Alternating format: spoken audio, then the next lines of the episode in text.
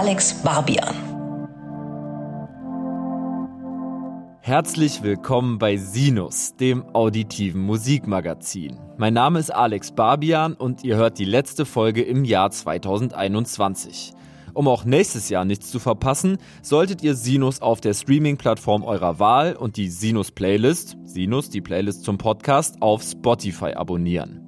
Wenn ihr innerhalb dieser Folge ein Thema überspringen wollt, findet ihr die Timecodes der anderen wie immer unten in den Show Notes. In der Rubrik Spotlight habe ich diesmal Betteroff porträtiert. In Rewind spreche ich mit Totze von den Beatsteaks und Musiklexikon Thorsten Groß über das Debütalbum der Beastie Boys. Am Ende dieser Ausgabe hört ihr Teil 2 des chaotischen Jahresrückblicks mit Drangsal. Im Zentrum dieser Folge steht aber mehr denn je die Coverstory, für die ich Casper interviewen durfte. Sinus Coverstory. Dass Casper mit einer neuen Soloplatte in den Startlöchern steht, dürfte wohl niemandem entgangen sein. Am 25. Februar erscheint mit Alles war schön und nichts tat weh sein nunmehr fünftes Album. Schon die drei bislang veröffentlichten Singles geben Aufschluss über die unheimliche Bandbreite an Themen, Narrationen, Soundwelten, Genreeinflüssen und Referenzen, die Alles war schön und nichts tat weh innewohnen. Casper liebt immer noch die Musik mit den Us und den As und hat es tatsächlich geschafft, Komponenten aus allen Phasen der bisherigen Legacy aufzugreifen, zuzuspitzen und logisch weiterzudenken. Wie immer bin ich mit einer Grußbotschaft ins Cover Story Interview eingestiegen und die kommt diesmal von Mille Petrozza, dem Sänger der legendären Trash Metal Band Creator. Hallo, hier ist der Mille von Creator. Ich erzähle euch die Geschichte, wie ich Ben Casper kennengelernt habe. Das war vor zehn Jahren oder vor über zehn Jahren im Michelberger Hotel. Da wurden wir uns dann vorgestellt und seitdem sind wir in relativ losen Kontakt geblieben, haben uns immer mal wieder gesehen. Ähm, ben war bei meinen Konzerten von meiner Band in Amerika auch. Ähm, ich war oft bei seinen Konzerten. Er hat mich eingeladen zu seinem Willkommen zu Hause Festival. Er schaut oft bei uns im Studio vorbei, hat schon im Chor mitgesungen bei mir und ähm, ich, ich mag ihn einfach sehr gerne als Menschen, aber auch als Künstler. Also meiner Meinung nach einer der größten Lyriker Deutschlands. Und ich grüße ihn hiermit ganz herzlich, lieber Ben. Das, äh, das berührt mich ganz doll. Komm ja auch ähm, sehr aus so einer Hardcore, Metal und auch Thrash-Ecke. Und muss auch sagen, da wo wir uns kennengelernt haben, das war für mich schon ein krasser Moment auch. Aber er ist einer der größten Lyriker des Landes. Also. Ja, das, ich finde auch, das ist das ist schon ein Kompliment. Ja, das ist ein Riesenkompliment. Ganz liebe Grüße zurück, Mille, falls du es hören solltest. Ich bin ähm, auch die neue Creator-Platte, die jetzt bald kommen wird. Wir müssen nicht nur Promo für mich machen. Die neue kommende Creator-Platte, eine der besten Creator-Alben. Viele von euch werden sich mit Sicherheit gut an Caspers letzte Platte Lang lebe der Tod erinnern, die 2017 erschienen ist, nachdem Casper sie um ein komplettes Jahr verschoben hatte. Dass es Casper in dieser Zeit nicht besonders gut ging und ihn damals Selbstzweifel, Erwartungsdruck und Ausstiegsfantasien umtrieben, war und ist kein Geheimnis und am Ende ja auch Kernthema dieser in seiner Gesamtheit doch ziemlich düster geratenen Platte. Ich halte es für sinnvoll, mit der Langlebe der Todzeit dann doch wieder einzusteigen, mhm.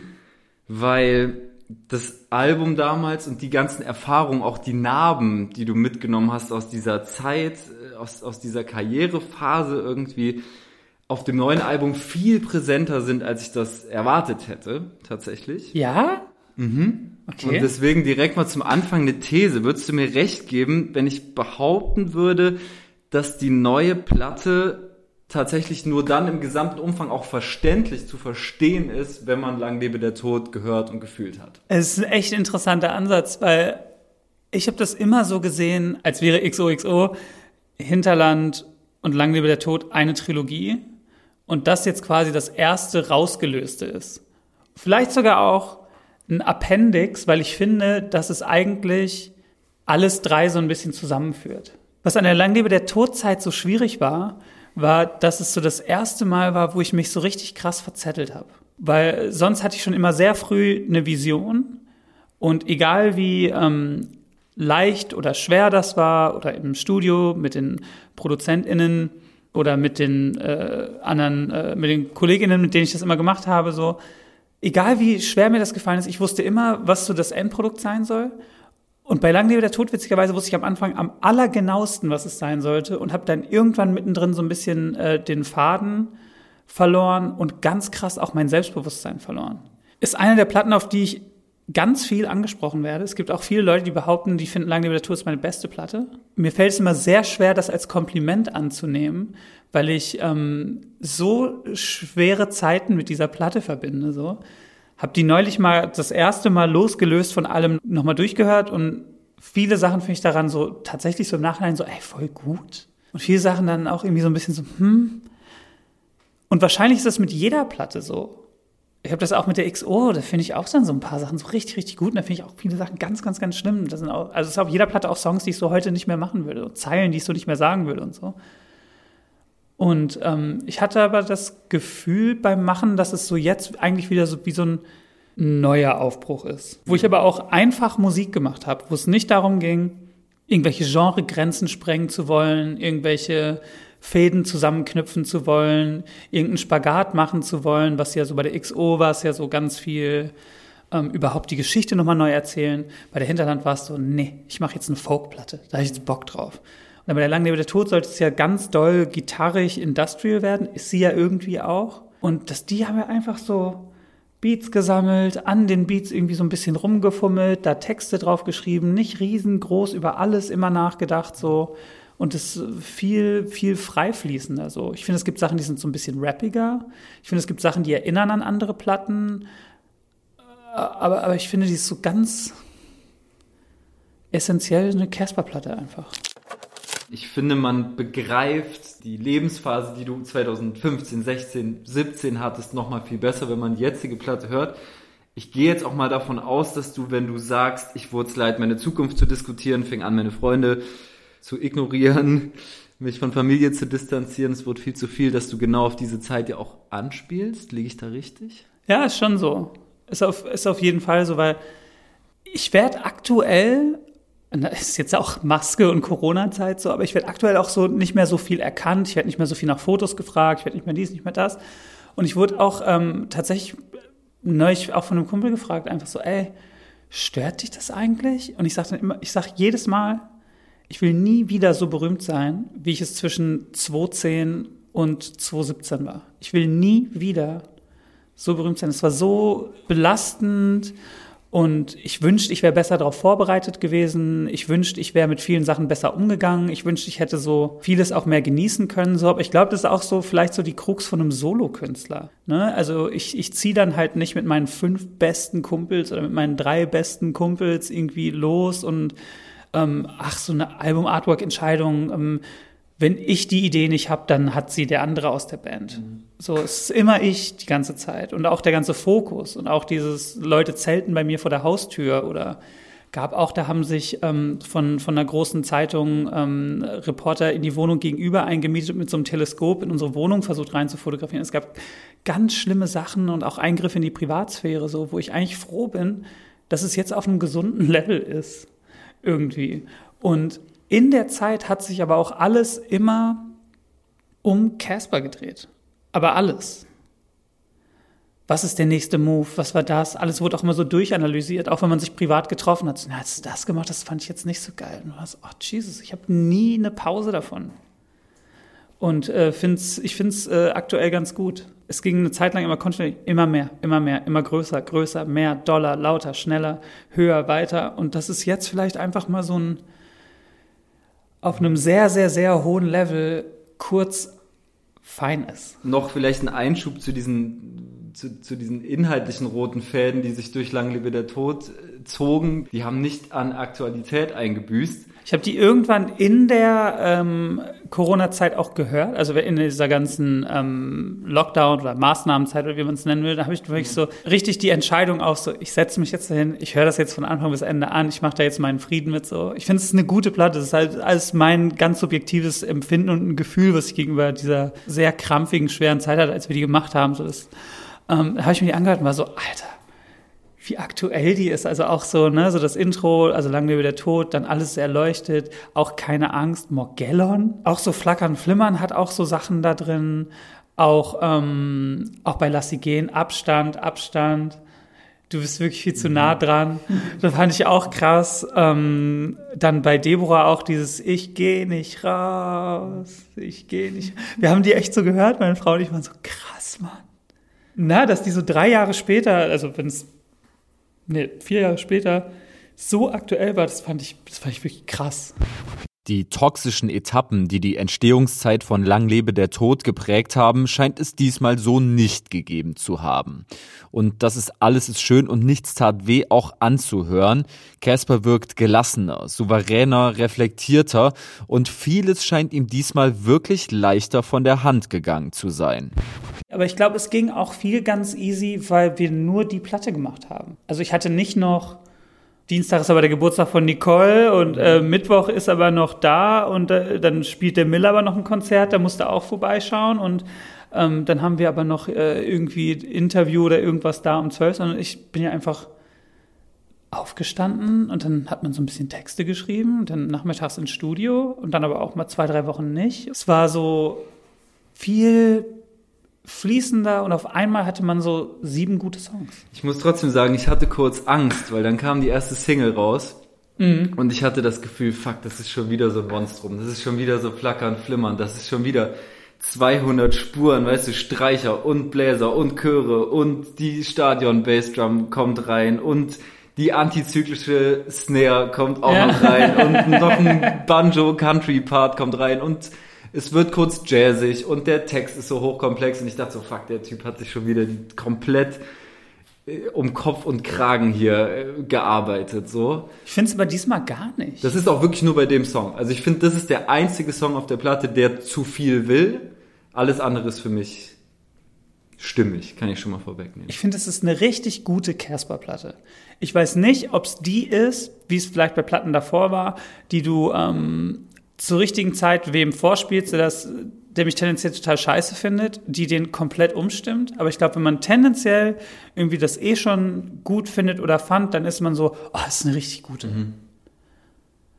Eher Top 3 auch, finde ich. Ja, tatsächlich. Also finde ich auch. Ich habe es, glaube ich, sechsmal durchgehört und ich finde, es ist sogar das stärkste Casper-Album. Das sage ich jetzt nicht, weil du dich in der Promophase befindest, sondern wirklich, weil ich es lyrisch nochmal auf einem ganz anderen Level abfeier. So. Es ist so ein schönes Gegenmotiv, so eine schöne Antithese fast schon zu Lang lebe der Tod. Und ich hätte es auch gut gefunden, wenn die Platte Lang lebe das Leben geheißen hätte.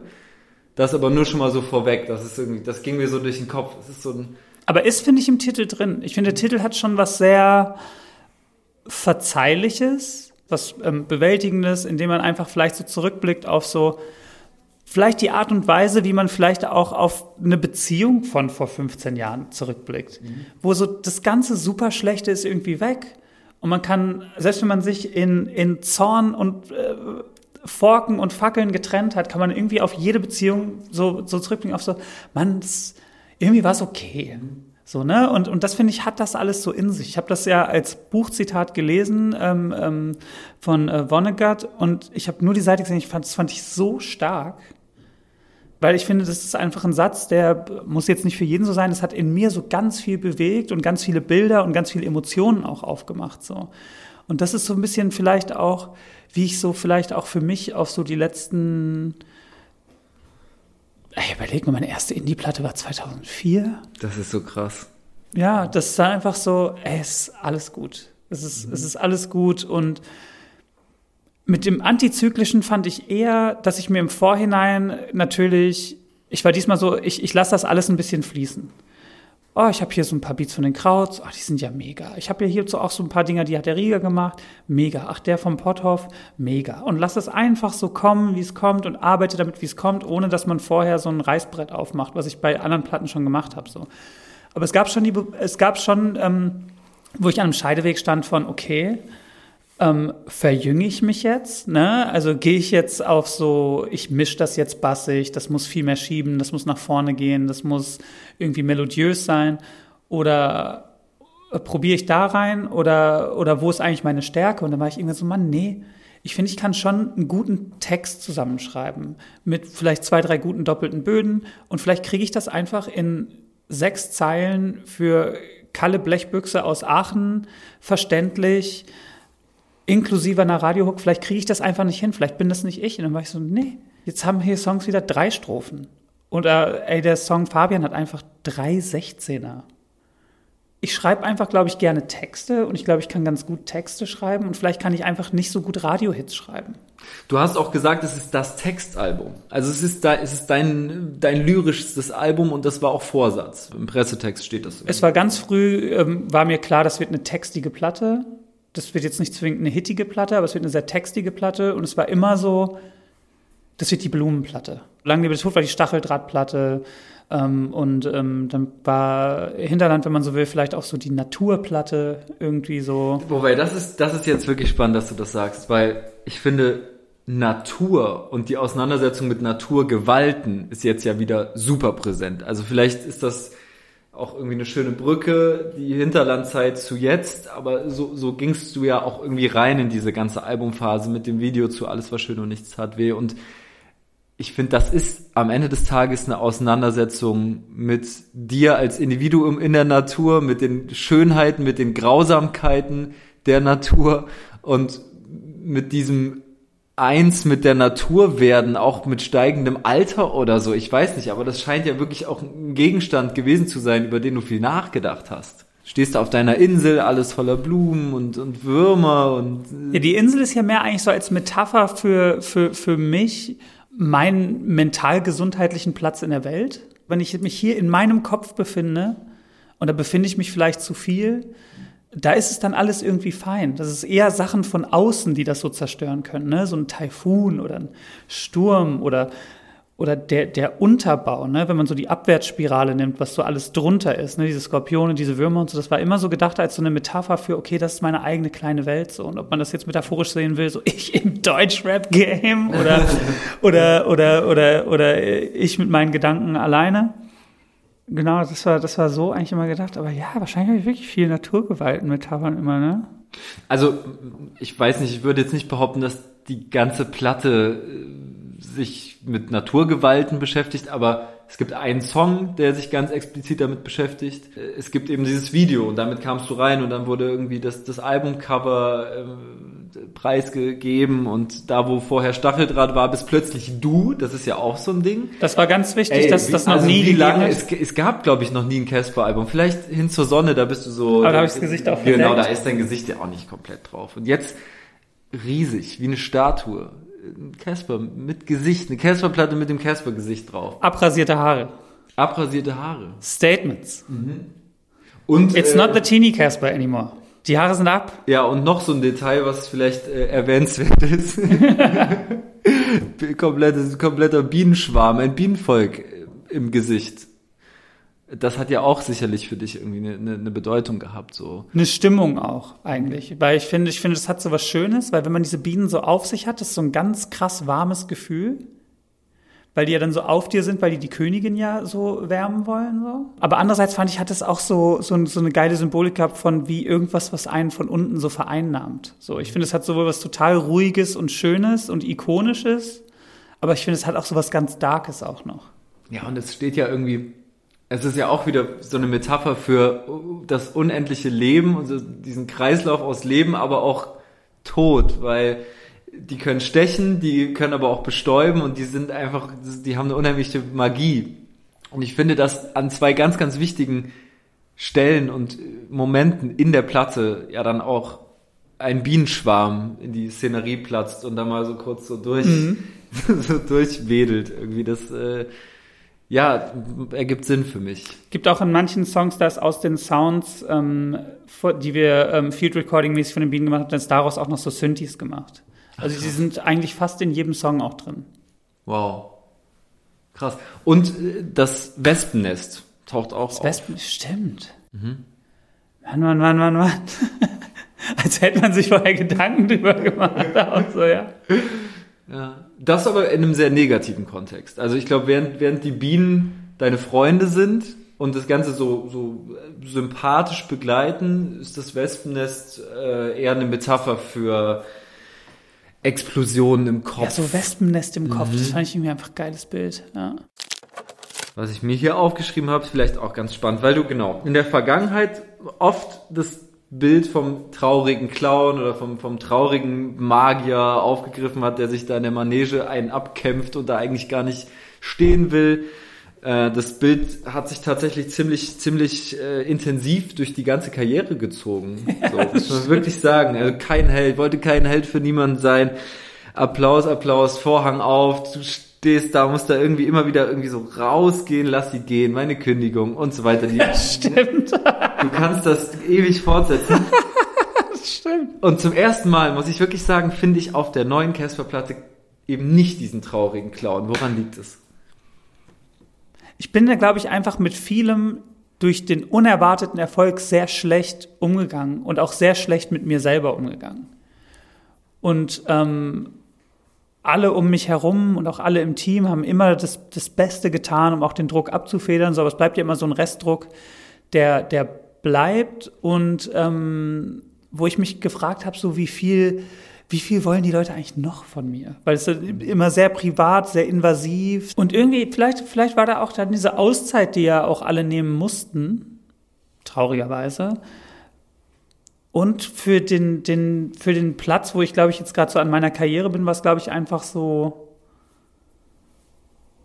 ich mache jetzt halt einfach eine Casper-Platte. Und wenn mir drei Wochen nichts einfällt, dann müssen wir auch drei Wochen nicht ins Studio gehen. So. Und das sind so, so viele Mechanismen, die ich vielleicht früher nicht kapiert habe. Da war es so, wir machen eine Platte, wir müssen jeden Tag ins Studio, wir müssen morgens um zehn da und bleiben bis morgens um zwei. Und dann äh, darf ich mir aber auch keinen Schlaf lassen, weil dann muss ich nachts noch ran, weil ich mein seltsames Bukowski-Schreiberleben leben muss und immer jeden Abend äh, halbe Flasche Wein und eine Schachtel Kippen dazu.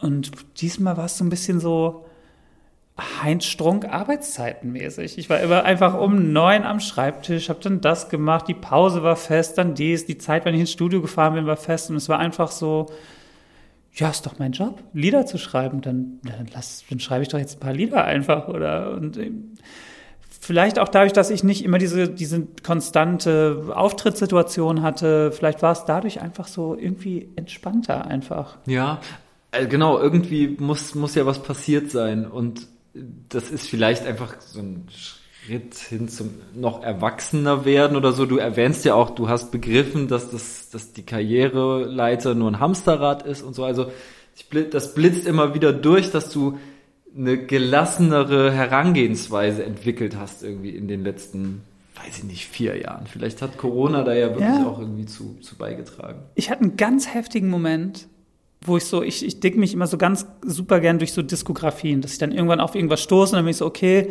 von ähm, diesen KünstlerInnen will ich mir jetzt alles anhören. Jedes Projekt, jede B-Seite, ich will jeden Wikipedia-Artikel lesen, alle Fun Facts, Trivia, give it to me. Und bin dann ähm, so, bei der Platte war es viel Flaming Lips, habe ich viel gehört, sehr, sehr, sehr viel Nick Cave. Und ich bin so auf Nick Cave hängen geblieben, weil ich finde das so krass. Nick Cave ist einfach Nick Cave.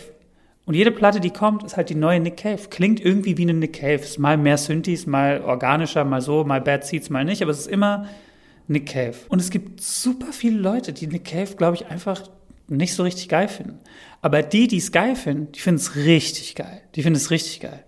Und Nick Cave macht eigentlich nur Mucke für Nick Cave-Hörer. Aber der verkauft die Max Schmeling-Halle aus.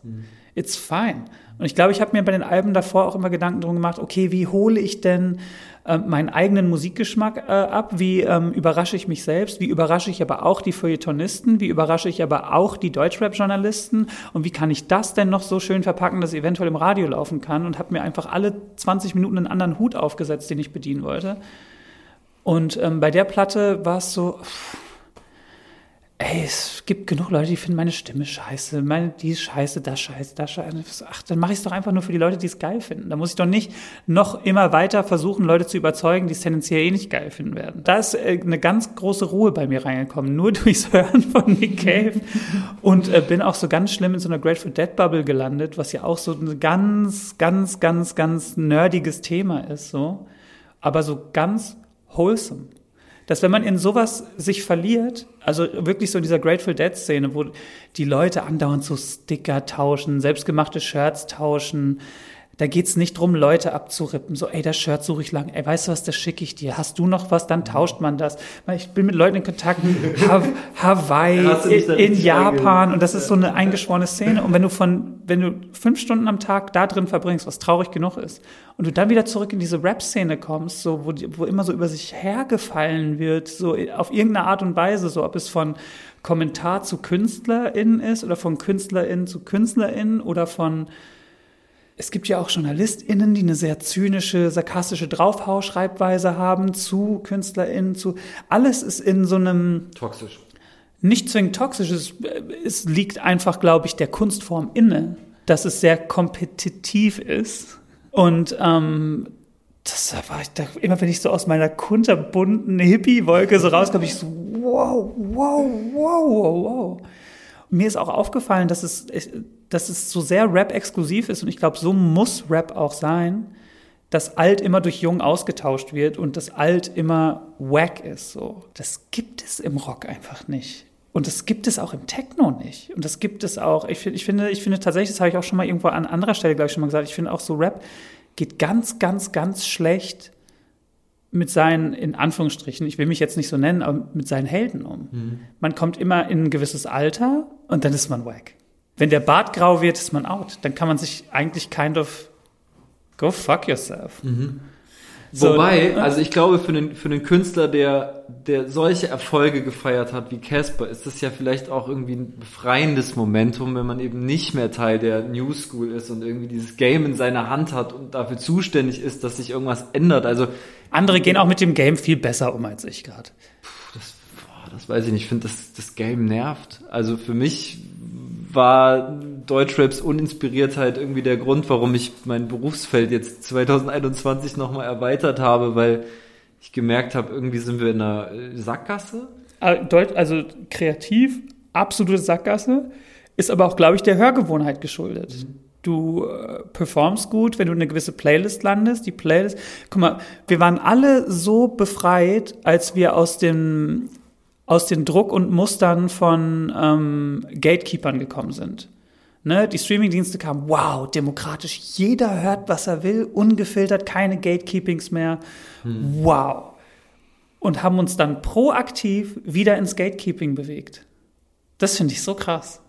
Das stimmt. Wir haben uns einmal so krass befreit, nur um uns dann selber und, und gemäß dessen klingt natürlich auch alles so, dass es in gewissen Formaten am besten funktioniert und dadurch reproduziert sich das Gleiche natürlich zu einem großen Teil immer wieder selbst so. Aber ich glaube, es war früher auch schon so. Aber es gibt schon Leute so, Paschanim ist, ist schon sehr spannend so. Ja, gut, okay, klar, es gibt natürlich, also einzelne Namen, wenn mir da jetzt auch einfallen, aber Es gibt viele Sachen. Ich finde Mako sehr, sehr, sehr spannend. Und auch die hier auch ähm, äh, To Broke for Fiji und sowas finde ich alles ultra spannend. Ich könnte jetzt auch, wenn ich länger drüber nachdenken würde, noch viel mehr Leute nennen. So. Ich finde ich finde es so schwer zu sagen, es ist alles scheiße. So. Ich finde auch die neue Shirin-Platte, ich finde die unfassbar. Ich finde, das ist eine unfassbare Rap-Platte, wo ich mich frage, warum diese Frau, warum da immer so draufgedroschen und belächelt wird, so, ne? Wo der Maßstab immer angesetzt wird, so auch so bei äh, Bad Moms, dann sind die Kommentare immer, schreibt ihre Texte nicht selber, schreibt ihre Texte nicht selber. Leute, Drake auch nicht. Breaking fucking News, Kanye auch nicht. Breaking News. Ja, aber das ist dieses Kompetitive wahrscheinlich einfach irgendwie. Ja, Und ich weiß gar nicht, ob ich da überhaupt so groß noch mitspiele oder vielleicht auch gar nicht mitspielen will, so. Aber ich finde, ich finde es jetzt auf jeden Fall eine spannende Phase in der Karriere, so. Wie eingangs erwähnt, repräsentiert Alles war schön und nichts tat weh jetzt ganz bewusst all das, was den Casper-Kosmos im Laufe der letzten 15 Jahre überhaupt zum Casper-Kosmos werden ließen. Manche Songs greifen den Vibe der wilden Anfangstage auf oder beinhalten Codes, die nur die Day Ones verstehen. Ein gutes Beispiel dafür ist die Line Ich will abspringen, halt die Welt an in TNT mit Tua. Eine ganz offensichtliche Referenz an die Zeile Mein Herz, das schlagende Kackding, es ruft Benjamin halt die Welt an, ich will abspringen aus Herz aus Holz von 2009. Andere Songs erinnern an XOXO und wieder andere erzählen, ganz im Stil von Hinterland, Geschichten aus der Provinz oder besser gesagt den Provinzen. Du bist jetzt, wenn ich richtig informiert bin, seit über zehn Jahren in Berlin und du sitzt dann auch in Louisiana und schreibst da so und ähm, schreibst trotzdem irgendwie einen Song, der von Bösingfeld handelt. Ja. Das finde ich irgendwie crazy. Ja, aber ich glaube, das ist, weil ich so viel Zeit auch an beiden Orten verbringe und auch wirklich Familie und Freunde an beiden Orten habe. Wenn man an einem Ort ist, sieht man ja das Gute und das Schlechte von dem, von dem, ne, es ist ja wie so, für seine eigenen Probleme hat man nie die Lösung, aber wenn du mir jetzt deine Beziehungsprobleme erzählst, bin ich so, ach, ist ja ganz klar, da muss ja das und das, das machen, so, ne? Und, und das, das, das rührt daher auch so ein bisschen. Dadurch, dass ich immer so mit einem Fuß in Deutschland bin und mit dem anderen in Amerika bin, habe ich auch manchmal so, so, ein, so, so, so einen doppelten Blickwinkel auf Dinge, habe ich das Gefühl. Und meine amerikanische Familie ist schon auch so sehr redneckig. Wir haben aber auch viel nicht die gleichen politischen Ansichten so, aber es ist halt Familie, is what it is. Ähm, viele Familienmitglieder auch, mein Vater ja auch in der Army gewesen und ich bin natürlich total irgendwie in so einer, in so einer woken Bubble unterwegs, kann aber durch eigene Familienhistorie halt auch wirklich total ambivalent oft die andere Seite verstehen, weil ich es irgendwie in meiner Familie habe. So. Auf der neuen Platte setzt Casper, und darüber werden sich viele Hardcore-Fans sicherlich sehr freuen, die Die Vergessenen-Reihe fort, die vor über zehn Jahren auf XOXO mit den Stücken Der Druck steigt und Blutsehen begonnen wurde. Eine Sache ist, und das fällt insbesondere beim Hören von Die Vergessenen Part 3 und 4 auf, aber trotzdem ganz anders als früher. Als ich darüber nachgedacht habe, ist mir aufgefallen, ähm, auch wenn man sich jetzt mal die ganze Diskografie irgendwie so vor Augen führt, dass Hin zur Sonne, XOXO und auch Hinterland ganz stark gelebt haben von so Aufbruchssongs. Da stach ja irgendwie viel diese jugendliche Naivität, auch diese Radikalität durch ja. und hin zur Sonne, unzerbrechlich, Druck steigt, auf und davon, Ascheregen, das sind alles so jetzt Stimmt. los Lieder. Ja. Und die gibt's jetzt nicht mehr. Nee, ne? Ich finde, die gibt's jetzt, gab's auf der letzten Platte schon nicht mehr so richtig. Jetzt gibt's die gar nicht mehr und es würde mich interessieren, ob du glaubst, dass es Lebensphasen gibt, in denen es dann irgendwie komisch ist, so, so rebellische Hymnen, so Aufbruchsmusik zu schreiben oder so. Man will sich ja auch nicht zwingend wiederholen, glaube ich. Ich glaube, man kann sich auch gar nicht davor verschließen, dass man sich ab und an wiederholt, so. Aber irgendwie, nee, irgendwie kam es einfach nicht. Aber jetzt, wo du es sagst, auch so, das auch lange über der Tod ja auch nicht.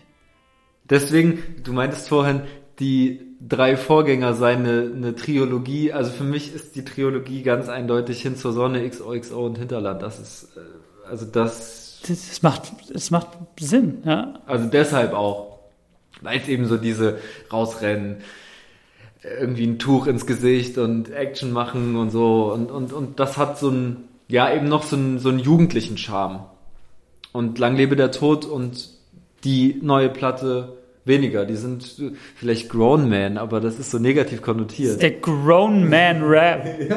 Der 40-something Rap. Aber ist das nicht so, sagt man das nicht so zu MC René oder so? Das ist so Grown Man Rapper Boy. Jay-Z habe ich aber auch schon gehört. Na gut. Okay, also es, ich wollte damit sagen, es sollte nicht äh, despektierlich klingen. Aber ja. ey, das ist natürlich schon, es ist ja so, ne?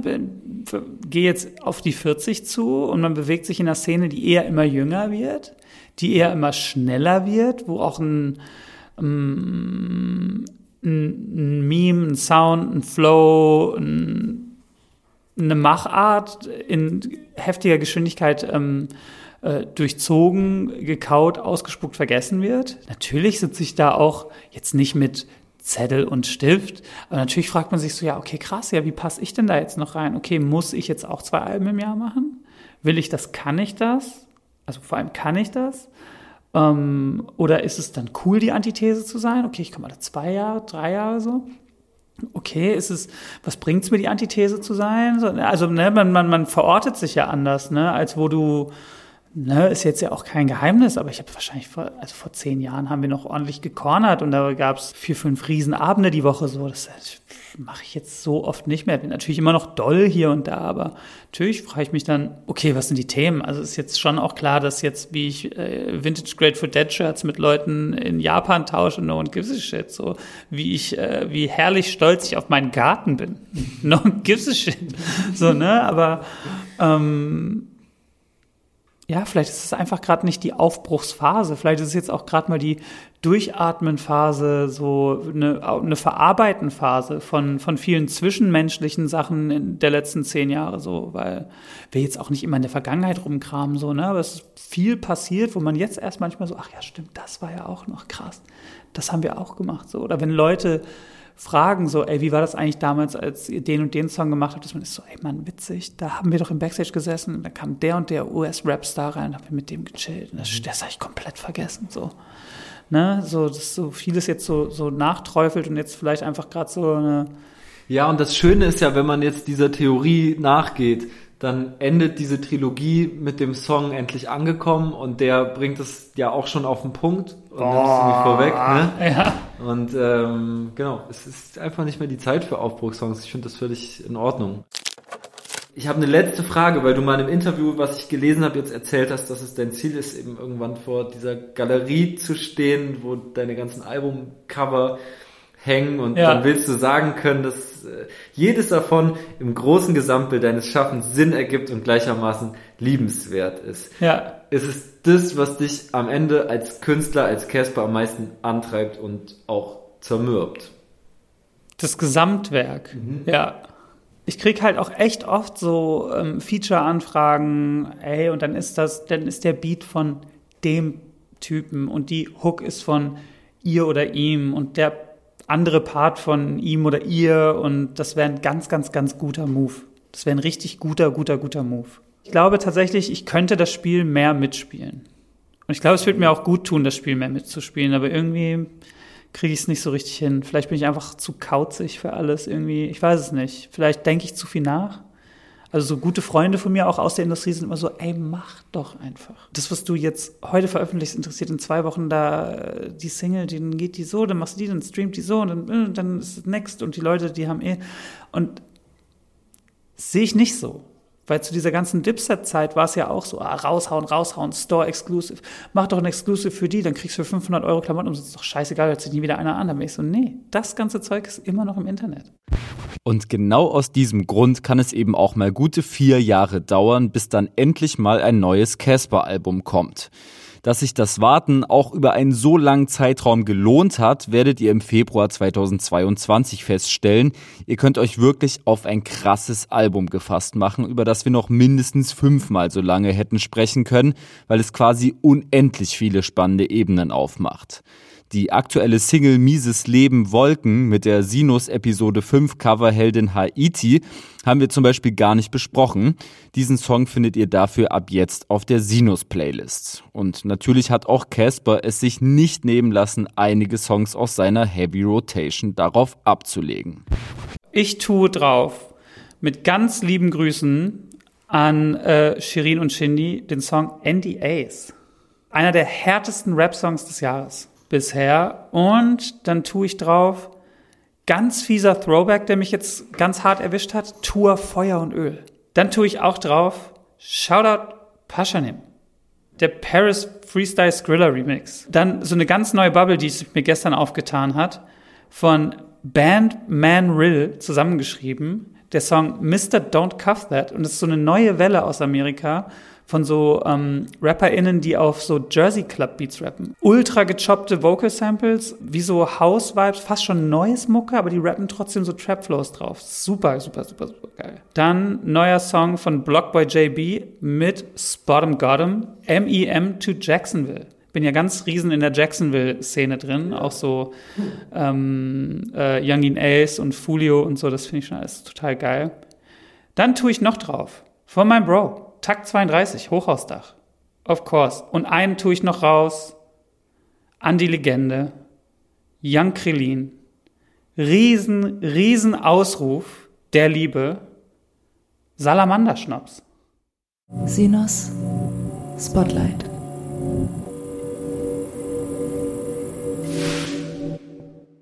Mein Spotlight-Gast Betteroff stand schon auf der Sinus-Wunschliste, bevor es Sinus überhaupt gab. Ich habe ihn vor ungefähr einem Jahr über seinen Song Viertel vor irgendwas entdeckt und bin seitdem nicht müde geworden, jedem von Betteroff zu erzählen. Ziemlich egal, ob er oder sie mich nun nach spannender neuer Musik gefragt hat oder eben nicht.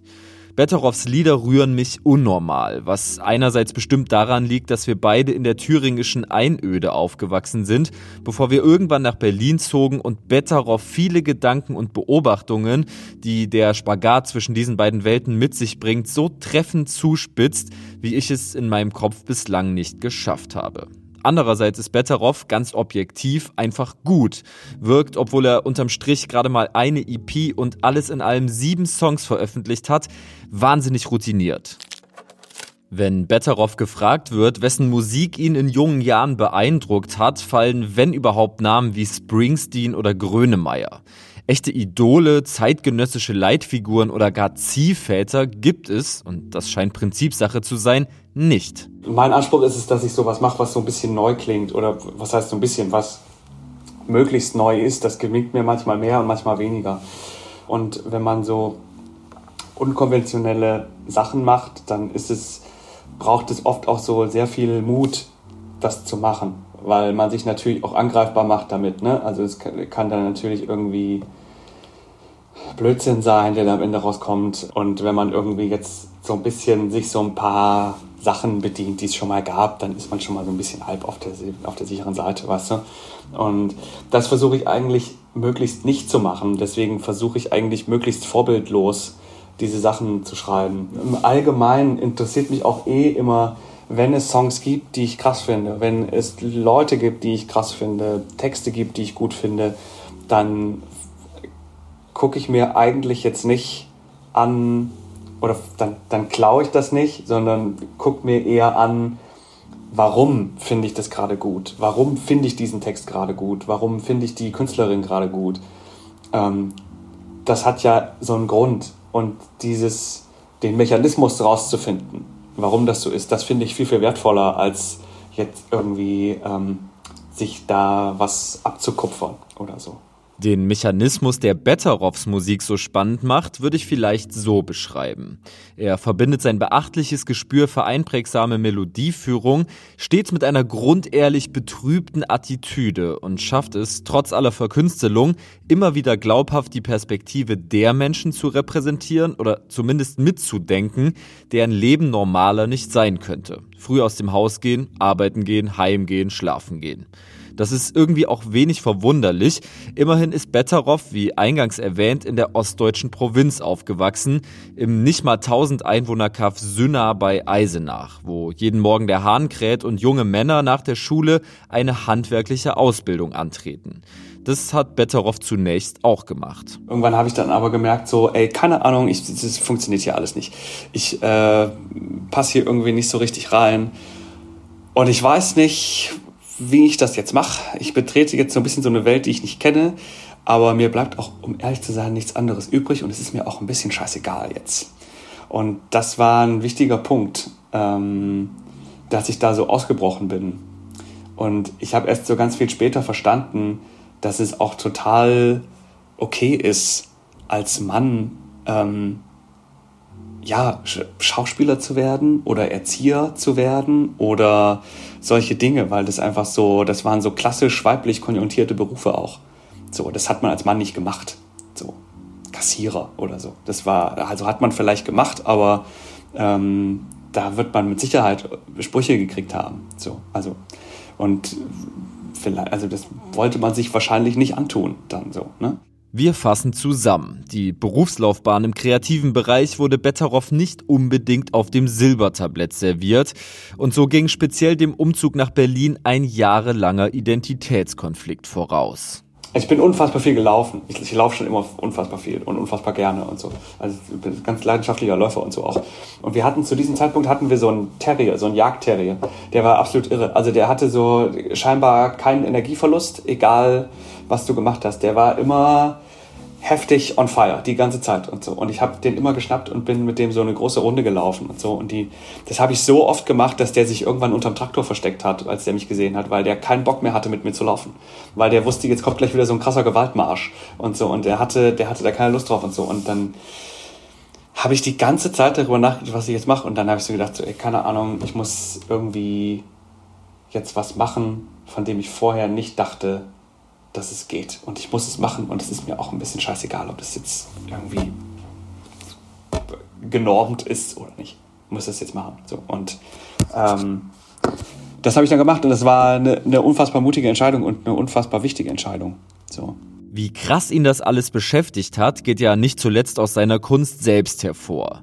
Darin geht es zwar, wie in Platz am Fenster, selten ganz konkret um die Flucht aus der alten Lebenswelt, aber kleine Hinweise auf seine Ostsozialisierung streut Betteroff quasi ständig ein.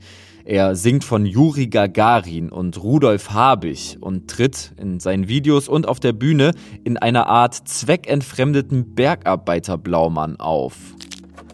Die Provinzemanzipation ist ein langwieriger Prozess. Wann und vor allem wo sie begann, kann Betteroff allerdings ziemlich präzise definieren, nämlich während seiner Zeit am Freien Theater im thüringischen Eisenach. Da bin ich eigentlich hingegangen, weil ich so ein bisschen Musik da machen wollte und so und einfach da auch so dabei sein wollte. Ich wollte so ähm, an diesem Ort Theater einfach irgendwie so dabei sein.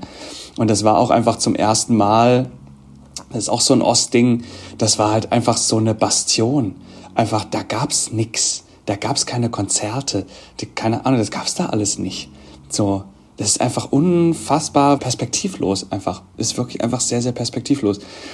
Und das war so ein Ort, wo man hingehen konnte. So. Und das war also auch nicht so einfach. Ne? Also dieser Ort war 40 Kilometer von meinem Dorf da entfernt. Ne? Also das war schon auch extrem viel Fahrerei. So, also das, ich bin schon unglaublich viel Auto gefahren auch in dieser Zeit und so. Aber ähm, das ist auf dem Land halt einfach auch ein bisschen so. Das war so, das war so der Ort, an dem ich dann so Musik gemacht habe und dann auch mit so Texten und Stücken und Bühnenbildern und Klamotten und so alles so in einem Ort so in Verbindung äh, in Berührung gekommen bin und so und das war so das war so ein krasser Ort der mich sehr geprägt hat auch. Und diese Prägung ist bis heute erkennbar. Petarov ist ein kreatives Mastermind und eben auch dann flexibel, wenn die Mittel knapp sind. Seine Musikvideos sind meistens minimalistisch gehalten und leben in erster Linie von seinen schauspielerischen Leistungen. Im Clip zu Dynamit taumelt er, und das ist wirklich alles, was passiert, einfach dreieinhalb Minuten schwerelos in einer Wüstenlandschaft umher. Im Video zu Angst arbeitet er sich dreieinhalb Minuten an einem Pullover ab. Der spannendste Videodreh war tatsächlich das Video zu Angst, weil das einfach ähm, unfassbar, also die, es ist einfach ein ganz, ganz billiges Video gewesen, also finanziell jetzt, weil das war halt einfach nur, keine Ahnung, den, den Raum, den habe ich damals in meiner alten Uni noch so mieten können, gerade so. Ähm, da musste ich also nichts für bezahlen. Dann, weiß ich nicht, ich habe mir, glaube ich, diesen Pullover vorher gekauft weil ich den auch nicht hatte. Dann haben wir diese Torte bezahlt und diese Kameraleihe. Und die Kameraleute hatten die Aufgabe, diese Kamera auf ein Stativ zu stellen und dann konnten die eigentlich nach Hause gehen. So, also es war un also, also simpler geht's eigentlich nicht. Also ich habe, also es geht, gibt kein simpleres Musikvideo eigentlich. Ähm, man kann jetzt vielleicht noch die Torte weglassen, aber an, an sich ist es schon wahnsinnig, wahnsinnig reduziert. Und das lag irgendwie zum einen daran, dass ähm, es jetzt nicht so ein riesiges Budget gab dafür. Zweitens finde ich sowieso immer cool, wenn man irgendwie in einem Video nochmal was entdecken kann. Das ist irgendwie eine coole. Also ich, ich finde, ein gutes Musikvideo ist immer, wenn man sieht, da hat sich jemand einfach Gedanken gemacht und hat eine coole Idee gehabt. So. Ich, das muss jetzt keine halbe Million heftiges äh, Dollyfahrt Musikvideo werden. Ähm, weiß ich nicht. Also es kann auch sein, dass ein, am Ende ein 200-Euro-Video das aussticht. Dynamit war vor ziemlich genau zwei Jahren das erste richtig offizielle Lebenszeichen von Betteroff. Schon hier bewies er einen Skill, der sein Songwriting bis zum heutigen Tag auszeichnet. Die extrem charmante Vermischung mehrerer Themen in verschiedenen Erzählsträngen, die sich am Ende gekonnt zu einer in sich geschlossenen Geschichte zusammensetzen. Oft beleuchtet ein Faden Betterows ureigene Lebensrealität und der andere große, auf den ersten Blick wahllos erscheinende Absurditäten des von ihm unabhängigen Weltgeschehens. Ein Beispiel? In Dussmann clasht eine nüchterne Betrachtung wie und Tarantino gewinnt drei Oscars für Pulp Fiction, jetzt läuft der Film nachts auf RTL 2, binnen Sekunden auf eine Feststellung aller damals war es die Nacht der Nächte, heute ist es nur noch irgendeine in so einem merkwürdigen Leben wie meinem. Seitdem Betteroff professionell released, ist er von einer Band umgeben. Das war aber nicht immer so. Nachdem er 2015 nach Berlin gezogen ist, hat er erstmal alleine am Klavier Musik gemacht, einfach weil das logistisch am einfachsten war.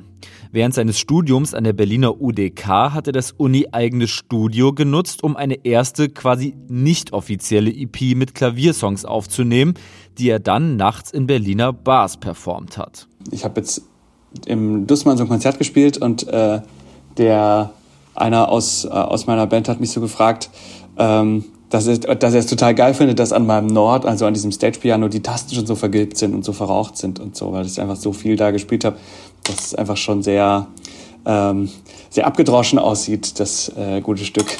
So. So viel zum Thema Routine. Ganz aus dem Nichts kam dieses Supertalent also doch nicht. Zum Abschluss unseres Interviews habe ich Betteroff dann noch eine Gastfrage vorgespielt. Genau genommen sind es zwei und beide hat Fettoni mir geschickt, der Betteroff, obwohl er auf dem Papier ja in einem anderen Genre zu Hause ist, schon wahnsinnig früh auf dem Schirm gehabt hat. Hallo lieber Betteroff, ich bin's Fettoni und ich wollte dich was fragen. Und zwar würde ich gerne von dir wissen, wie dein kreativer Prozess aussieht, ähm, beziehungsweise wie du deine Kreativität anstellst, also wie du die in Schwung bringst. Wenn dir zum Beispiel ein Thema einfällt, wie setzt du das dann um? Wie sieht das aus? Und dann wollte ich dich noch was fragen. Und zwar, wenn jetzt zum Beispiel ähm, dein Heimatort sagen würde, wir machen einen eigenen Tatort. Und dann würden die uns fragen, ob wir das neue Tatort-Team werden würden wollen. Würdest du es dann machen oder sagst du so, nee, ich muss jetzt Musik machen, ähm, das geht jetzt nicht, so wie damals Grönemeyer und Westernhagen. Das sind meine beiden Fragen. Tschüssi. Ich beantworte mal die zweite zuerst. Also wenn das passiert, wenn man, wenn es einen Tatort Sünner gäbe und wir zwei das Ermittlerduo wären, würde ich sofort sämtliche Jobs fallen lassen. Das kannst du, das kannst du dir auf die Fahne schreiben. Ist auf jeden Fall so. Das würde ich natürlich machen. Ich ähm, habe zu Hause ein ganz, ganz minimales Setup. Ich habe hier eine Gitarre, ich habe einen Bass, ich habe eine Akustikgitarre und ein Piano, ein ganz, ganz kleines Interface und das war's.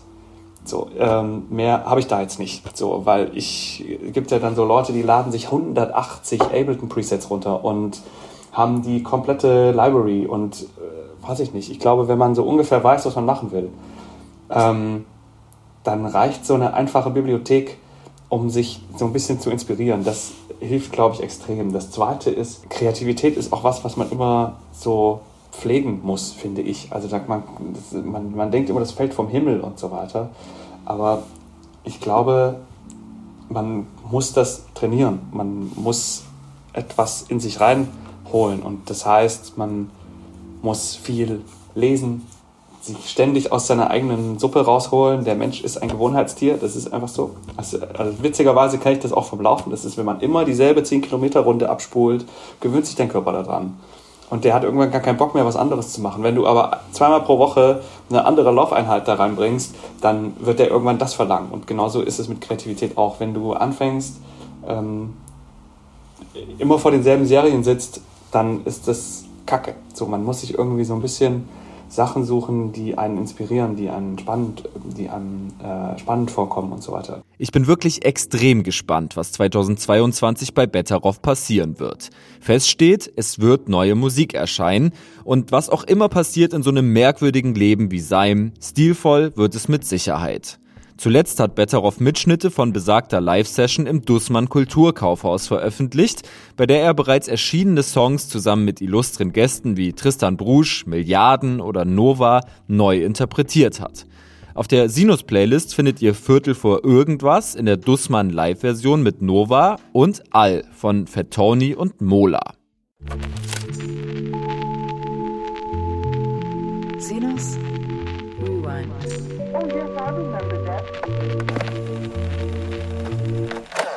Three Idiots Create a Masterpiece, titelte der Rolling Stone 1986. Darunter eine Albumrezension, in dem eine Platte besprochen wurde, die die Geschichte mehrerer Genres nachhaltig prägen sollte.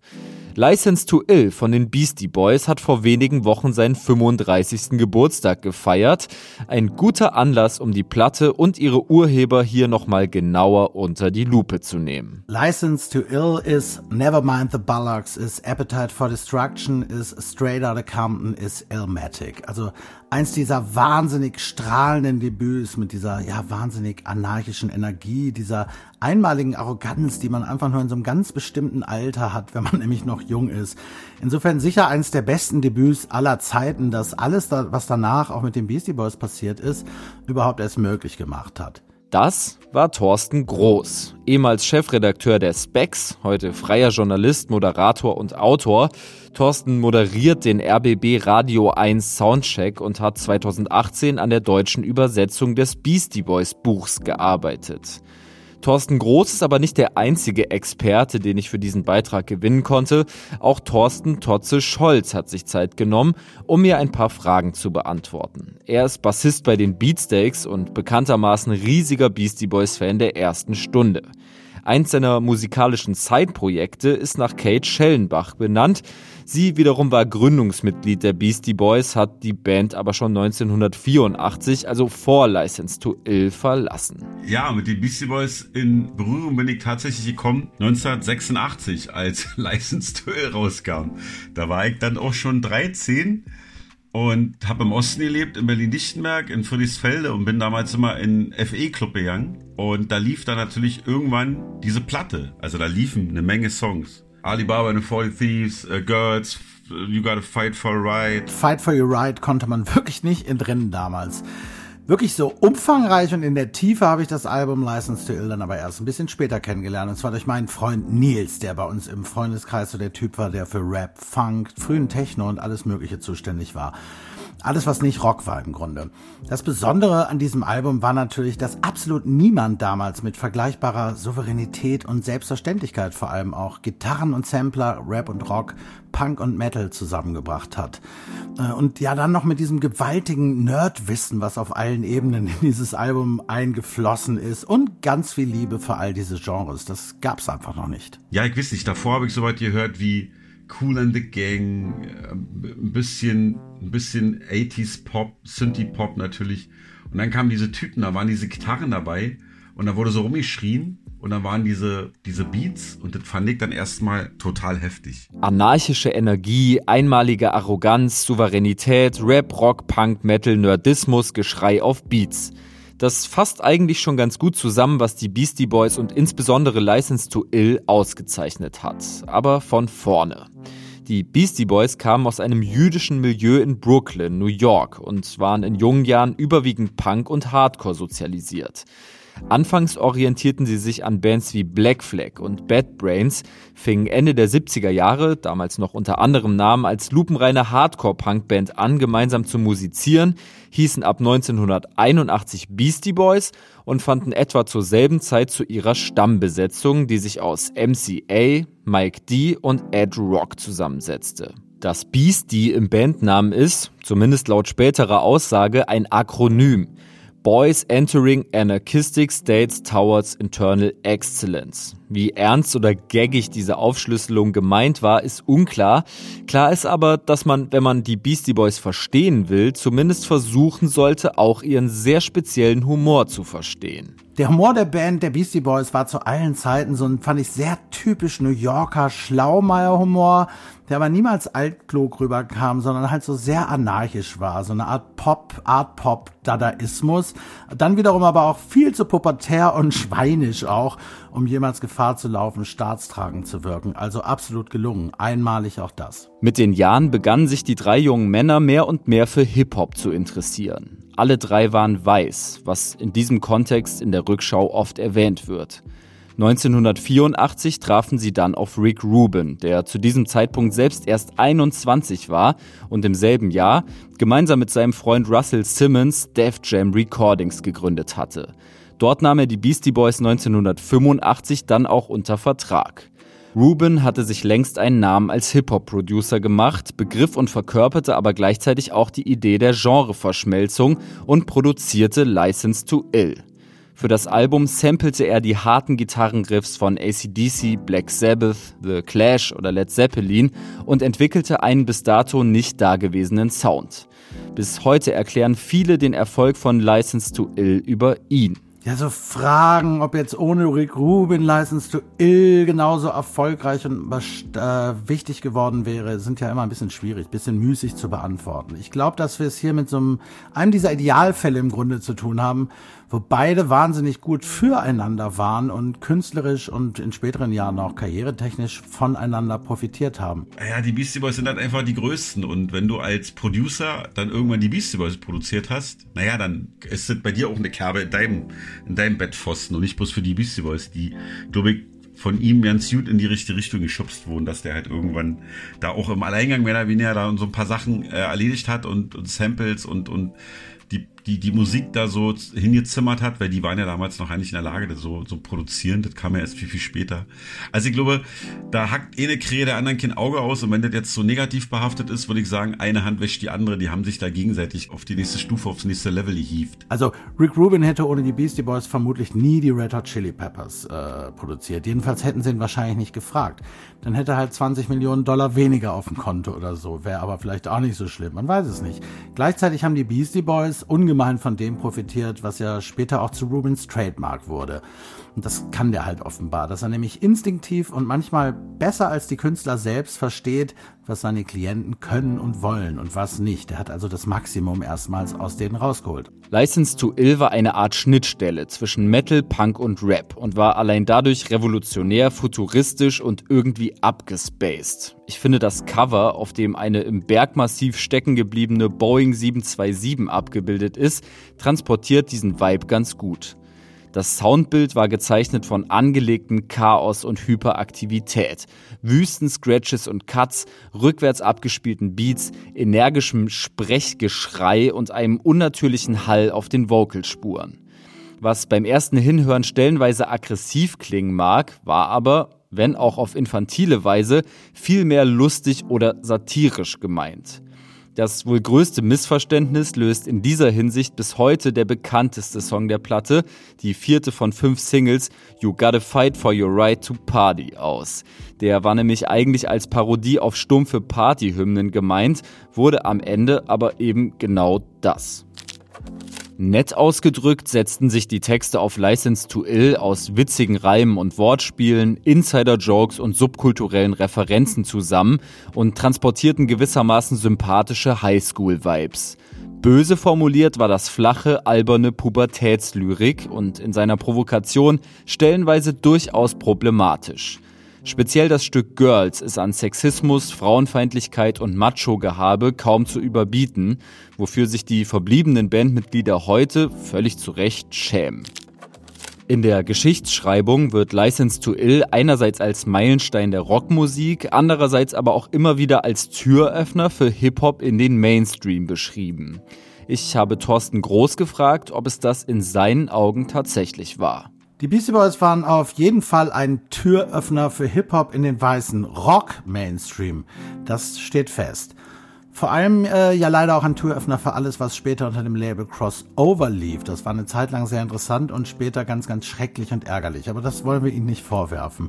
Als Türöffner für Hip-Hop, Hip-Hop sind Alben wie Doggy Style, Elmatic, Enter the Wu-Tang Clan, äh, vor allem The Chronic und einige mehr, äh, die natürlich teilweise auch erst später erschienen sind, Vermutlich wichtiger, aber wenn ein paar weiße Jungs sowas machen, hören halt andere Leute zu. Insofern haben uns die Beastie Boys hier unfreiwillig, das kann man ihnen wiederum auch nicht vorwerfen, auch ein bisschen was über strukturellen Rassismus erzählt. Ich habe viel in Indie-Discos und in so in so in so in so Clipper Clipper Klapper äh, Rockmusik Dissen aufgelegt und hatte mal irgendwann keinen Bock mehr. Ich wollte so Black Music und und Hip Hop und so was auflegen und ähm, da war für mich halt äh, Beastie Boys immer ganz gut der Türöffner, weil da haben dann die Veranstalter nicht so rumgemeckert. Wenn du dann irgendwie dann doch schon mit, mit, mit souligerem Kram gekommen bist, waren dann so, ich will mal nicht so viel Hip-Hop. Bei Beastie Boys, die ging immer noch, wisst ihr, die kannst, konntest du auch in einer, in einer ähm, Gitarrendisco spielen. So oder so war License to Ill das erste Hip-Hop-Album, das Platz 1 in den US-amerikanischen Billboard-Charts erreichte. Gleichzeitig das meistverkaufte Rap-Album der 80er Jahre und ganz nebenbei auch das mit Abstand am häufigsten verkaufte Album der Beastie Boys. Ist es auch ihr bestes Album? Es ist auf jeden Fall ein sehr gutes. Mir persönlich gefällt zum Beispiel Paul's Boutique noch ein bisschen besser. In meinen Augen ist es definitiv nicht das Beste und auch nicht das Bedeutendste, weil für mich sind Check Your Head, wahrscheinlich ist es für mich sogar Check Your Head und dann Ill Communication auf jeden Fall die krasseren Alben und da waren sie dann für mich wirklich unfickbar. Und dennoch war License to Ill die, gemessen am Zeitgeist, in den sie geplatzt ist, mit Sicherheit visionärste Platte der Band und enthält mit Songs wie Hold It Now, Hit It oder Slow Ride, den ihr ab jetzt auf der Sinus-Playlist findet, einige der wohl größten Klassiker der Bandgeschichte.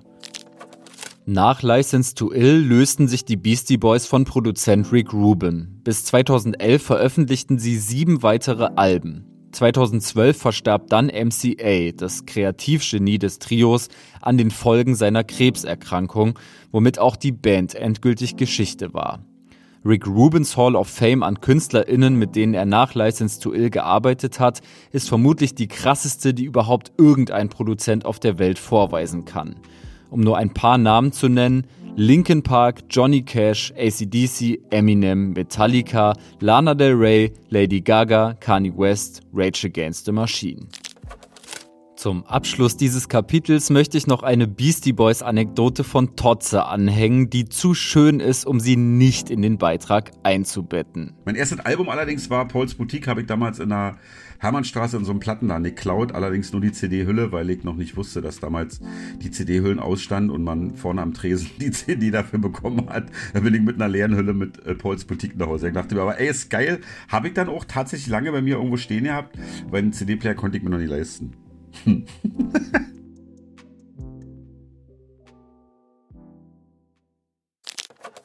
Das Grand Final dieser Episode schließt reibungslos an die letzte Ausgabe an. Es ist der letzte Beitrag im Sinus-Kalenderjahr 2021 und lässt das Jahr Revue passieren. Ich präsentiere feierlich Teil 2 des chaotischen Jahresrückblicks mit Drangsal. Liebe Freunde und Freundinnen, wir sind hier, Teil 2 des Jahresrückblicks bei Sinus. Es geht um das Popkulturjahr 2021 und mir zugeschaltet ist wieder Drangsal, Dr. Angsal, herzlich willkommen. Was geht? Äh, ja, genau, wir wollten das noch fortsetzen, weil noch lange nicht alles besprochen wurde, was wir besprechen wollten. Natürlich muss man eh sagen, alles können wir eh nicht besprechen, aber äh, auszugsweise haben wir uns ja vorgenommen, hier so ein paar Tipps reinzugeben und an ein paar schöne Ereignisse zu erinnern. So, ich sag's jetzt einfach. Schmidt. Oh shit. Ja, Schmidt. Genau. Kann man schon sagen. 2021er Phänomen. Den hatten zum letzten Jahreswechsel noch nicht so viele auf dem Schirm. Dieses Jahr kam die EP Gift. Nochmal zum Thema aus der letzten Folge. Ein gutes Album kann auch einfach nur sechs Tracks haben. Safe. Du, ich war von Taximan vor allem total geflasht, weil das so ein oft mal, also, ja, okay, pass auf. Ich was mir nicht gefällt, auch dieses Jahr habe ich wieder zu bemängeln, als der alte Mann, als der ich geboren wurde, ähm, die Vertrapisierung aller Musikgenres. Ja, also Rock, Instrumental, Trap Flow. Pop, Instrumental, Trap Flow. Ambient, Techno, äh, Drum and Bass, alles mit Trap Flow. I'm over it. Krasser Trend und nervt. Hat seinen Platz, aber muss nicht jeder adaptieren. Und ich finde auch nicht, dass man alle Genres immer in einen Topf werfen muss. Ich finde, es gibt Acts wie 100 Gags, die das halt krass gut machen, so dass du das Gefühl hast, du wirst mit dem Kopf einmal in die Kloschüssel äh, der Musikgeschichte getaucht und dann wird einfach mal die Spülung gedrückt und du dir werden so von Black Metal bis Gabba alles so gleichzeitig irgendwie um die Ohren geworfen. Und bei Schmidt war es bei mir so, dass ich so Taximan gehört habe und dass ich gedacht habe, so fuck, geschmackvoller kann man Genre-Bending einfach nicht machen so. Da kommt so viel zusammen und trotzdem ist es extrem einzigartig, wie er das macht. Es ist textlich super gut. Er hat halt, also stimmlich und gesangstechnisch absolut unerreicht gerade, finde ich. Und es hat genauso viel Grönemeyer, wie es irgendwie so Haftbefehl hat, if that makes any sense. Und irgendwie fand ich so, ich habe es gehört und ich war so, fuck, okay, der Typ ist ein Star, wie schön der auch ist, alles passt. Äh, das kann jeder gut finden, glaube ich, irgendwie. Jede, jede Person kann das gut finden. Muss es natürlich nicht, aber ähm, mich hat es auf jeden Fall geflasht. Ich muss sagen, ich fand so die, diese düstereren Sachen bisschen geiler als jetzt so dieser letzte Song zum Beispiel. Das war mir dann ein bisschen zu viel RB, Vokalisen. Diese Songs, wo es dann wirklich dramatisch würden, wo sich so zuspitzt, die mag ich auch lieber als die weibigeren. Wobei zum Beispiel Gift, der Song mit Rin, der Titelsong der EP, der ist Mhm. ja so, der hat ja was von beiden, ne? Der ist ja irgendwie tanzbar und auflegbar, aber der ist auch gleichzeitig so, der, der hat auch diesen selbstzerstörerischen Vibe. Es ist natürlich auffällig, dass alles gerade so ein Stück weit mit Rap verschmilzt. Äh, und das ist vielleicht nicht immer zuträglich. Es gibt aber so ein paar KünstlerInnen in Deutschland und da, in der Reihe sehe ich ganz eindeutig Mola, da sehe ich Mine, da sehe ich Betteroff und da sehe ich zum Beispiel eben auch Schmidt. Da haben Menschen sehr viel Hip-Hop gehört, machen aber selber keine Rapmusik, sondern irgendwie Aber bei Better Off höre ich das gar nicht. Findest du nicht, dass da so, ein- so ich sag mal, so rappiges Songwriting drin steckt? Äh, sowas Punchline'iges. Okay, textlich. Ach so, ja, okay. Ich rede ja eher von so Mucke, wo halt immer dieses. Wo, wo das die ganze Zeit so, aber über alle Instrumentals, die es auf der Welt gibt, gemacht wird. So, das ist das, Ja. was mich nervt. So die Art und Weise, wie, wie Betteroff oder so Texte konstruiert, ist natürlich saugeil. Und ich verstehe, was du meinst mit was Punchlineigem so. Aber that's a very rap way of thinking also. Weißt du, dass man so Texte so immer so, so, okay, auf was läuft es hinaus und wo ist die Punchline? Ich muss sagen, ich, ich, weil ich, ähm, also ich lese oder verstehe Texte nie so. Aber ich check, was du meinst. Aber zum Thema Mine zum Beispiel, ich finde, da, da passiert das ähnlich wie bei Schmidt, dass es halt einfach extrem geschmackvoll ist. So, dass da nicht einfach das, was jetzt gerade funktioniert, genommen wird und versucht wird, es so auf Teufel komm raus in irgendeinen neuen Kontext zu setzen, sondern die ist halt so eine der talentiertesten MusikerInnen hierzulande und die Platte, die sie gemacht hat, ist halt ein weiterer Beweis dafür. So mehr, also ich finde es immer so krass. Auch live ist es so eine Wucht. Das ist echt humbling. Voll. Ich fand das also auch tatsächlich in der Vergangenheit immer wahnsinnig schön, aber die neue Platte war insofern noch mal krasser, dass sie auch so mächtig ist. Die ist so, die ist so eine Mhm. Naturgewalt irgendwie. Voll. Und es ist immer so heftig, wie sie einfach so um die Ecke kommt damit. Da wird nicht viel geteased, da wird nicht viel so, yo, ich bin gerade im Studio und ich mach den nächsten krassen Banger, sondern es kommt dann einfach, man ist wieder so, fuck. Ich glaube, die ist auch gekommen, um zu bleiben. Ich glaube, dass das, dass das lange noch wichtig sein wird, so. Ich, es gibt wenige Artists, finde ich, wo man so sagen kann, wo man jetzt so sagen kann, ey, in 20 Jahren ist es immer noch Thema.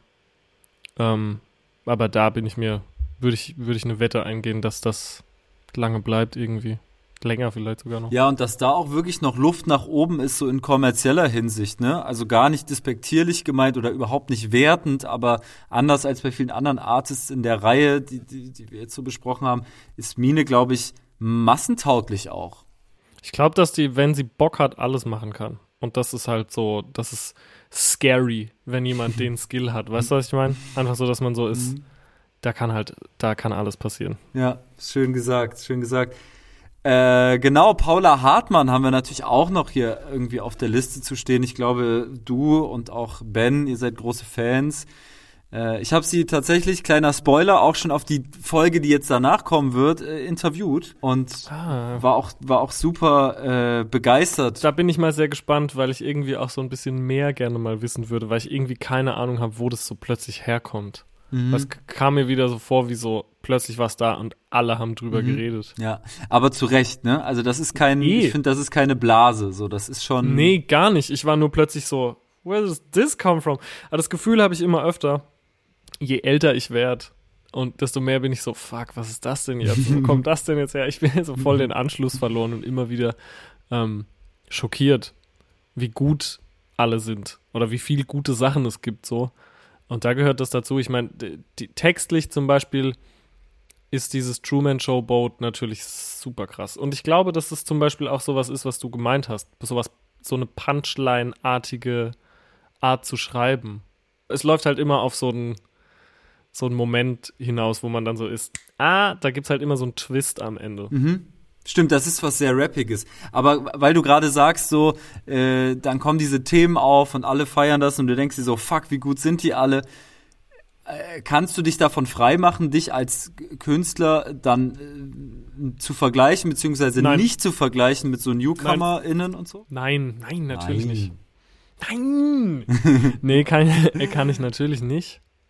Das heißt, jedes gute Album tut auch ein bisschen weh. Voll, aber das, der Schmerz, der, den braucht man ja auch. Das ist ja irgendwie der Tritt in den Arsch und ähm, weiß nicht, vielleicht ist es auch meine eigene peinliche Arroganz oder der Minderwertigkeitskomplex, der dann kickt, dass man so ist, wenn einem jemand anders sagt, ja, hast du das und das gehört, wie geil das ist, oder man ist direkt so, ah, ähm, aber so, ich will so gar nicht mehr sein. Ich bin eigentlich auch nicht so. Nee, ich find's dann eher inspirierend und man ist so, fuck, ich muss irgendwie dem was entgegensetzen und ich muss irgendwie, ich will halt auch sowas machen. Ich höre total oft irgendwie Musik und denk so, Mann, sowas würde ich auch gern mal probieren. Weißt du, das ist es dann eher. Ich bin auch so weit entfernt von, von dem, was, was zum Beispiel so ein Schmidt oder was Paula Hartmann irgendwie macht. Weißt du, so, das ist, ähm, ich glaube, ich habe so eine strange Präsenz irgendwie auch durch, durch den Podcast natürlich und durch vielleicht den Song mit, mit Casper. Ähm, aber das, was ich mache, auch wenn mir so Anbietern mit dem Schlager vorgeworfen wird, ist immer noch sehr weit davon entfernt, was so Kids, glaube ich, heute auf TikTok als Popmusik feiern. Weißt du, was ich meine? Ja. Deswegen beobachte ich das dann natürlich auch immer so ein bisschen ähm, nur mit dem Fernglas. Und ich kann das auch gut finden und so, aber ich musste richtig lange meine Lieblingssongs durchscrollen, bis ich überhaupt was gefunden habe, was dieses Jahr rauskommen ist, weil ich habe dann gesehen, so, okay, irgendwie im Januar habe ich scheinbar super viel Him gehört und danach habe ich sehr viel Korn gehört und so. Und es ist so, ich habe einfach so einen total ähm, hängen gebliebenen Musikgeschmack. And it's fine. Ey, aber bei mir war es auch ein Jahr, in dem ich das Gefühl hatte, ich habe in vielen Themen, in, in vielerlei Hinsicht den Anschluss verloren und es hat sich sehr gut angefühlt. Es war auch sicher durch Corona befeuert, weil man so diese diese Daily-Situation ja nicht mehr so so hart so dieses du kommst in irgendein Büro und unterhältst dich erstmal so bevor du überhaupt am Platz sitzt mit einem Specs-Redakteur, mit einem Groove-Redakteur und mit einem Juice-Redakteur und weißt dann schon so was gerade alles spannend ist Ja. sondern du ja, bist, bist da so ein Stück weit auf dich allein gestellt und was gut ist, wird schon irgendwann zu dir kommen und dich überzeugen.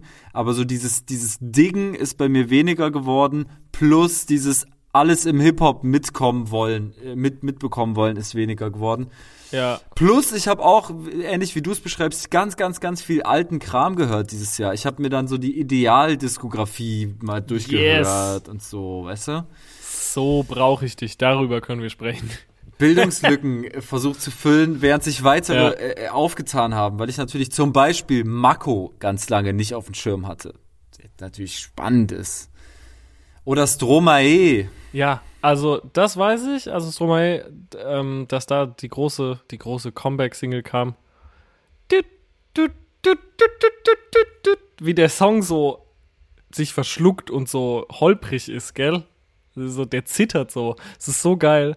Ich meine, Stromae, der muss eigentlich keinem mehr was beweisen, gell? Der hat halt Welthits und ist irgendwie trotzdem immer sich künstlerisch so treu geblieben, I guess. Also so fühlt es sich zumindest an. Aber sowas wie Mako zum Beispiel, äh, obwohl ich den Namen schon super oft gehört habe, habe ich das überhaupt nicht auf dem Schirm, weil das glaube ich dann auch nicht das. Das ist einfach nicht die Musik, die ich so höre. Also ich witzigerweise heute auf Instagram erst, kurz bevor wir angefangen haben zu quatschen, in der Instagram-Story von meiner kleinen Cousine einen Mako-Song halt, also gesehen, die hat so ein Selfie gepostet und da war dann so ein Mako-Song dabei und ich war so, alles klar, okay.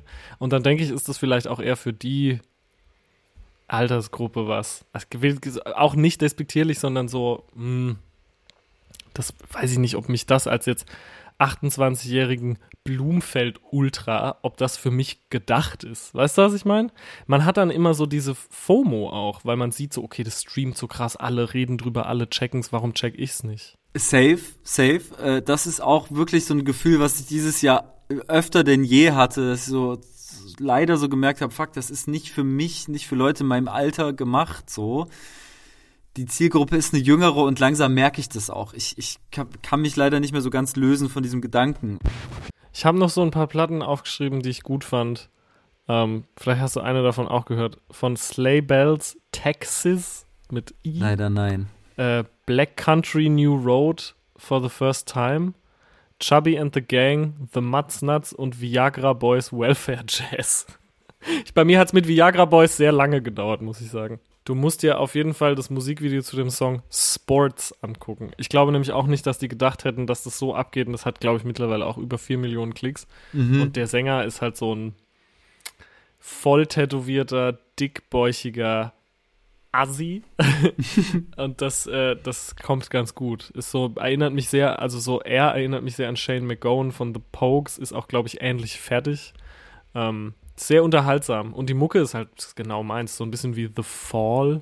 Aber again, ich gehe komplett auf Brille hochschieb, Specs-Leser mäßig. ja. Ja, dann, dann dürfte es dir doch gefallen haben, dass Tokotronic endlich zurück sind, die sich ja auch mit dir den Proberaum teilen, richtig? Das stimmt, ja. Deswegen, ich habe mir natürlich dann auch schon das Album erschlichen und habe es äh, des Öfteren gehört. Es ist, ist so geil. Da ist so ein Song drauf, der heißt Crash. Der ist für mich Top 10 Toko. Und natürlich, ich tauche auf mit Soap and Skin. Ja. Das ist viel, also das ist, glaube ich, einer meiner Top 10 Songs, die dieses Jahr rausgekommen sind. Vielleicht sogar, finde ich vielleicht sogar am allergeilsten, wenn es jetzt so um Singles geht. Das, boah, das ist echt, das ist meisterhaft. Ja, und ich finde es auch schön, dass ähm, habe ich direkt schon bei der ersten Single mir auch so gedacht, dass es wieder so hymnenhaft ist. Es hat schon wieder sowas, also endlich wieder sowas Jugendliches, sowas. Voll. Und ich finde das so krass. They can't go wrong. Also die machen seit fast 30 Jahren irgendwie Mucke und hatte das, was ist das jetzt, das 13. Album oder so? Dass man da nicht irgendwann so das Album hat, wo man denkt, äh, weißt du? Ah, okay, jetzt, jetzt, das ist es irgendwie nicht. Sondern dass es immer weitergeht, das finde ich echt beeindruckend. Das ist voll die, ähm, voll die einzigartige Band. Ich habe mir jetzt auch den Schal geholt, diesen Jugend ohne Gott gegen Faschismus Schal, den trage ich gerade die ganze Zeit. Der ist sehr, sehr sexy. Ich würde sagen, wir kommen so langsam zum Ende und werfen einfach noch mal so ein paar Namen in den Raum, so, um, um noch so ein paar Shoutouts zu verteilen. Also was, was bei mir jetzt gar nicht äh, erwähnt wurde, mich aber übers Jahr begleitet hat, war die Mackes-Platte Pool, war Megalo mit 21, 21, der war auch hier im, im Sinus-Podcast äh, unterwegs. Waren die toten Crackhuhn im Kofferraum mit Gefühle Yes. und dem wahnsinnigen Outro Punkrock hat mir mein Herz gebrochen. War Nura natürlich mit Auf der Suche, Yes. die nach wie vor herzlich eingeladen ist, auch zu Sinus. Die muss eigentlich auch demnächst mal noch rumkommen. War auch Sugar MMFK mit seiner Platte, die, wenn mich nicht alles täuscht, auch dieses Jahr kam. War Fritzi Ernst natürlich, die, die bisher hier unerwähnt geblieben ist. Ähm, und ich glaube, das ist erstmal so das Paket, das ich den Leuten hier mitgeben möchte in, in, in die Weihnachtstage. Falls ihr da was verpasst habt, Bildungslücken schließen. Ey, dem habe ich nichts mehr hinzuzufügen. Das hast du, äh, da hast du richtig ein paar gute Sachen nochmal gesagt. Mac ist auch, also was, also textlich heftig. Nora sowieso. Bevor ich dich verabschiede, können wir vielleicht auch nochmal darauf hinweisen, eure Staffel ist, glaube ich, zu Ende gegangen jetzt, aber es lohnt sich It's natürlich, over. in Verachtung nochmal noch mal reinzuhören und vielleicht möchtest du ja auch nochmal ein kurzes Promo-Fenster haben für, für dein anstehendes Projekt. Da bin ich ja auch sehr gespannt. Oh, ja. Ähm, ich habe ein Buch geschrieben, das heißt Doch. Ähm, das kommt am 11.3. oder am 10.3. An einem von den beiden Tagen wird es auf jeden Fall rauskommen. Ähm, und ich habe auch ein Album rausgebracht dieses Jahr, das heißt Exit Strategy. Und ich gehe nächstes Jahr auf Tour. Seufz. Ich hoffe. Ja. Ey, ich bin sau happy, dass du mich nochmal eingeladen hast. Ich habe mich total gefreut. Ich mich auch und gerade, dass das so spontan geklappt hat, war, war ja mir eine große Ehre und eine große Freude und du bist natürlich jederzeit hier ein sehr gern gesehener Gast. Danke, Drangsal. Dankeschön. Ey, danke dir, Alex. So, und das war's jetzt auch endgültig mit der XXL-Ausgabe 7. Wenn ihr neu dazugestoßen seid und euch die Folge gefallen hat, würde ich mich natürlich freuen, wenn ihr folgt, teilt, Glocken aktiviert, gut bewertet, euren Leuten von Sinus erzählt, die Spotify-Playlist Sinus die Playlist zum Podcast pumpt oder in älteren Ausgaben blättert. Falls ihr mir Feedback geben wollt, schreibt mir gerne auf Instagram oder Twitter. Dort heiße ich Alex Barbian. Um Jingles und Soundkulisse hat sich wie immer Josie Miller gekümmert. Grafiken, Cover und Sinus-Logo stammen von Coco Meurer. Das Sinus-Profilbild auf den Streaming-Plattformen hat Greta Baumann gemacht. Den Intro-Jingle hat Vivian Perkovic für mich eingesprochen. Danke an Casper, Betteroff, Drangsal, Mille von Creator, Fettoni, Totze von den Beatsteaks, Thorsten Groß und Check Your Head. Und an dich, wenn du über eineinhalb Stunden drangeblieben bist. Frohe Weihnachten und einen guten Rutsch ins neue Jahr wünscht euch euer Alex Barbian.